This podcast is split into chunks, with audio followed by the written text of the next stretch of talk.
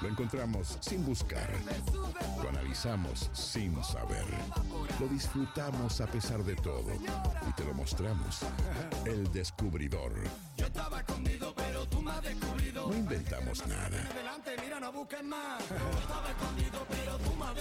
Solo lo dimos mientras. Vos no.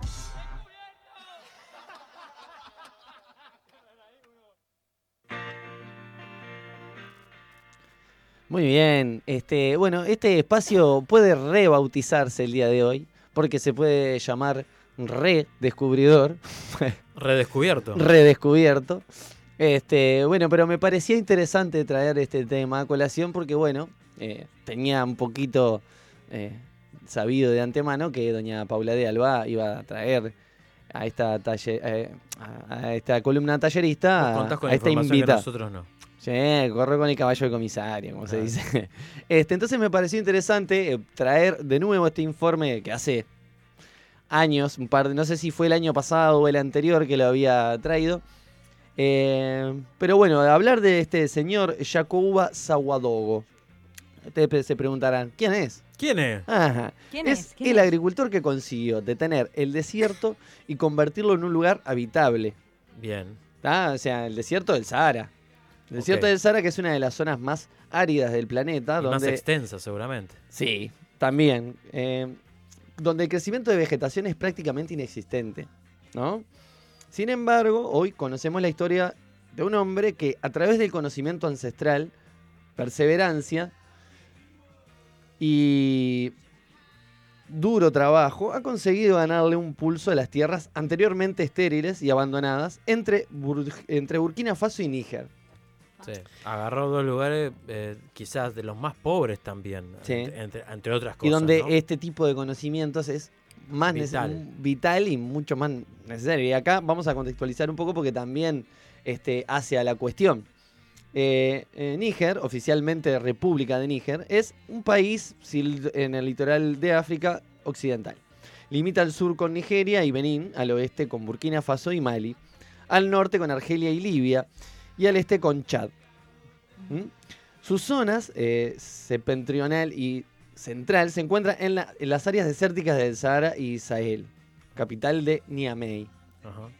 Yacoua Sawadogo, nacido en Burkina Faso en 1946, ha conseguido detener el desierto mediante la transformación de tierras áridas en tierras habitables donde ahora los agricultores pueden regenerar el suelo, producir alimentos, a pesar de la escasez de lluvias. Un logro que no ha conseguido tras arduas investigaciones en el laboratorio de alguna prestigiosa universidad del mundo sino que dedicando su vida a detener el desierto, plantando árboles donde antes solo había arena y muerte. Vos decís, bueno, voy a plantar un árbol acá, ¿cómo hago para que crezca? En la década de 1980 teníamos tierra buena y otra no tan buena, declara Sawadogo. Recuerda que mm, vive en Ugadugu, que tiene un montón de nombres Ah. complicados, me tengo que concentrar un montón para decirlos bien. Una región semirural al norte de la capital donde gran parte de la economía local depende de la agricultura de secano. Con el tiempo hemos visto de verdad cómo disminuye la calidad de nuestro suelo y la productividad de nuestros campos, explica. Al principio de los años 80, ese lento deterioro culminó en una devastadora hambruna, tanto en Burkina Faso como en los países vecinos. Y ahí es donde estamos contextualizando, ¿no? Tiene como origen una hambruna tremenda en ese entonces. Y bueno, la gente se empezó a ir, los animales y árboles estaban muriendo, así que tuvieron que buscar una nueva forma de cultivar, porque toda la tierra buena estaba desapareciendo. O sea, este, estas, había algunas zonas dentro del Sahara que eh, fueron desertificadas. O sea, ¿qué pasa? Que no es que naturalmente eran desiertos, sino a causa del impacto ambiental. ambiental humano, o sea, Claro. por causas humanas, se estaban desertificando esas zonas. Entonces, eh, tenía que buscar esa nueva forma de cultivar, estaba desapareciendo buenas tierras y cosas así, y si se quedaban ahí sin hacer nada, su vida estaba en riesgo. Sí, sí, iban a tener que dejar todo eh, hecho un desierto. Literalmente se iba a tener que trasladar la gente también. Claro. Exacto. Bueno, durante ese periodo alarmante de sequía, eh, consigue plantar más de 40 hectáreas de bosques en Ah. tierras desérticas. Es muchísimo. O sea, 40 hectáreas de- en el medio del desierto. Actualmente, más de 60 especies de árboles y arbustos viven gracias a Saguadogo.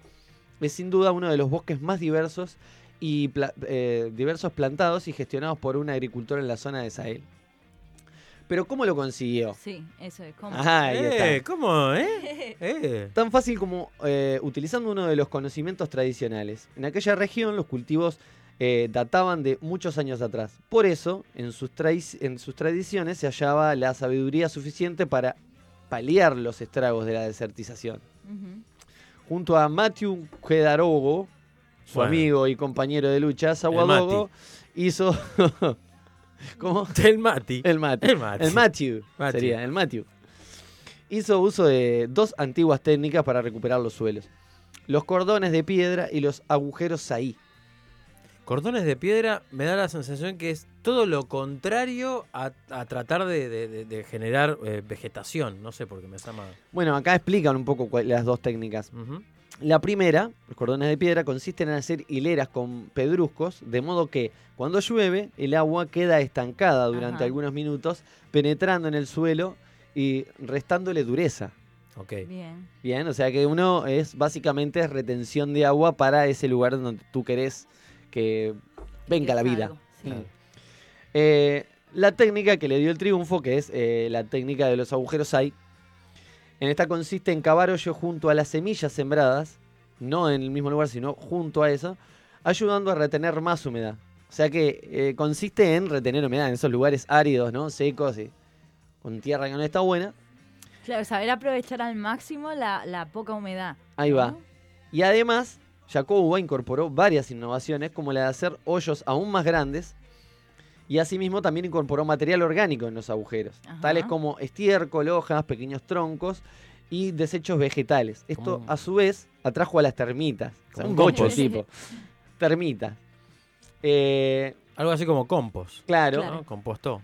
quienes lejos de ser un enemigo se convirtieron en la mano de obra de ingeniería que faltaba Gracias a los túneles excavados por estos insectos en el suelo, que se fue ablandando y logró tener mayor humedad y las plantas comenzaron a crecer. Qué buena. Ahí va.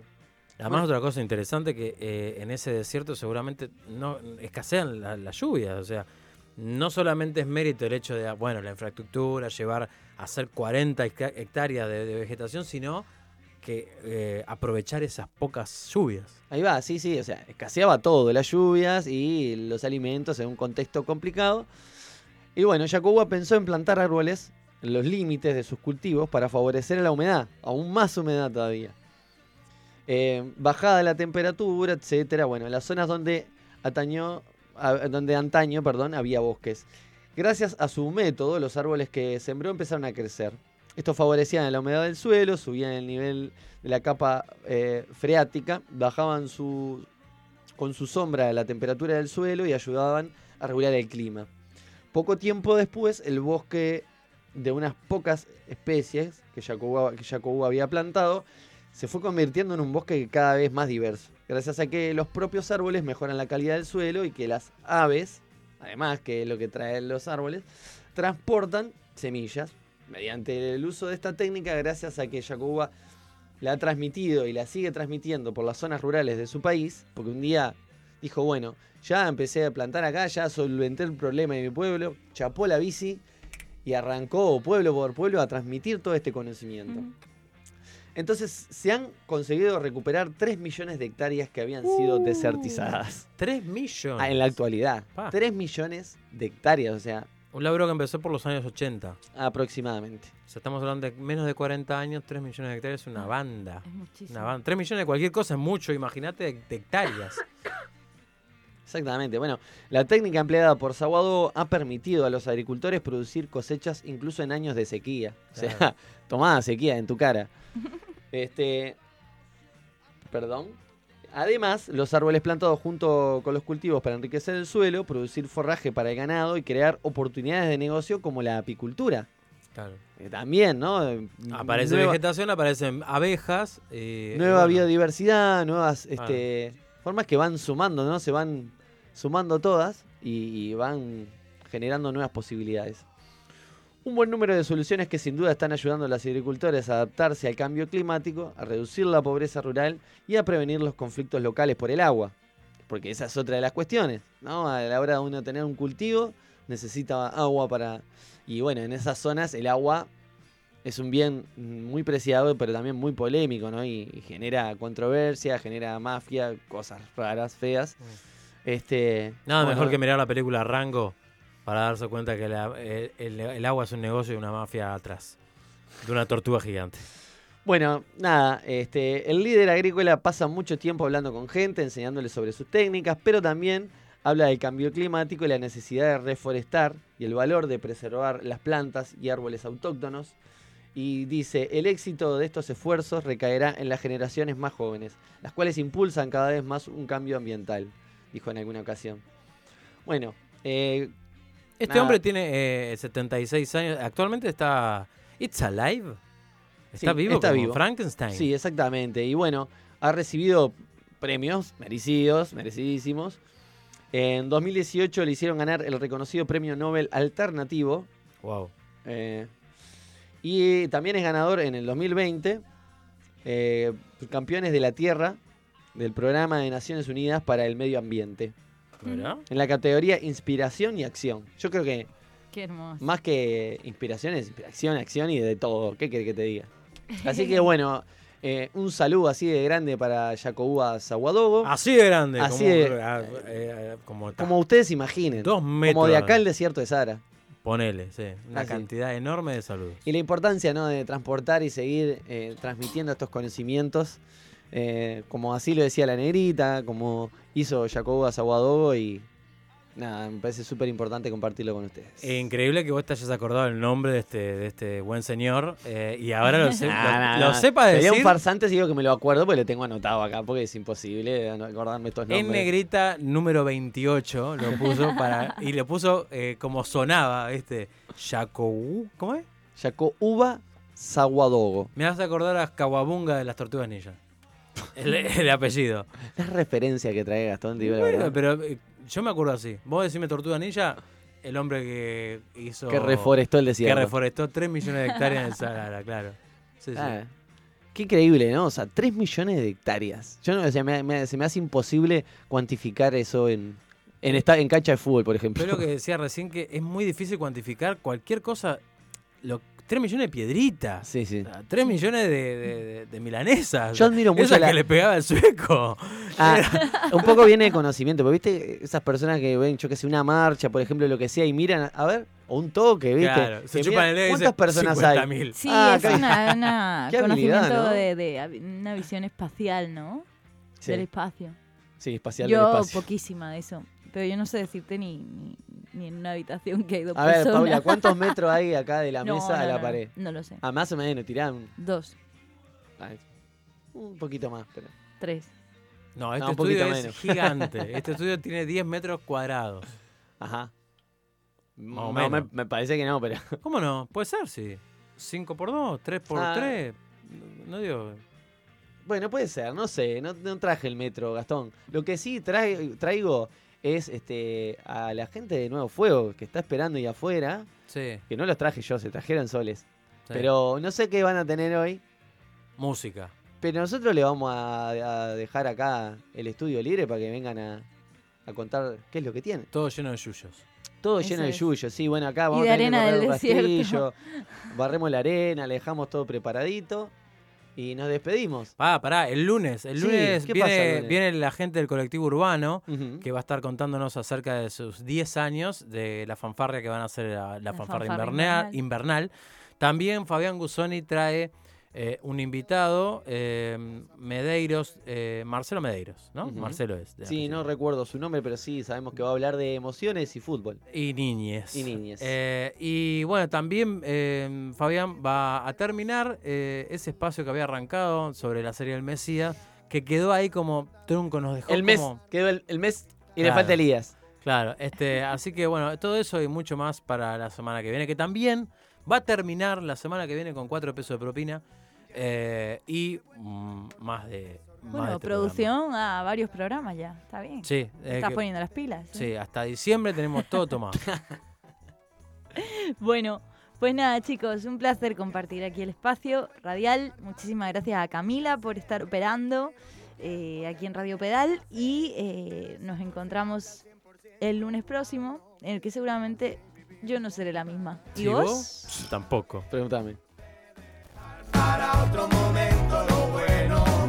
Seguro que esta vez será la ocasión perfecta. Por fin estoy en el lugar donde soñaba con llegar. En este momento lo siento, no recuerdo nada más. Qué tremenda sensación la presión y suspirar, dejar atrás la formalidad y dedicarme a lo que yo quiera y nada más.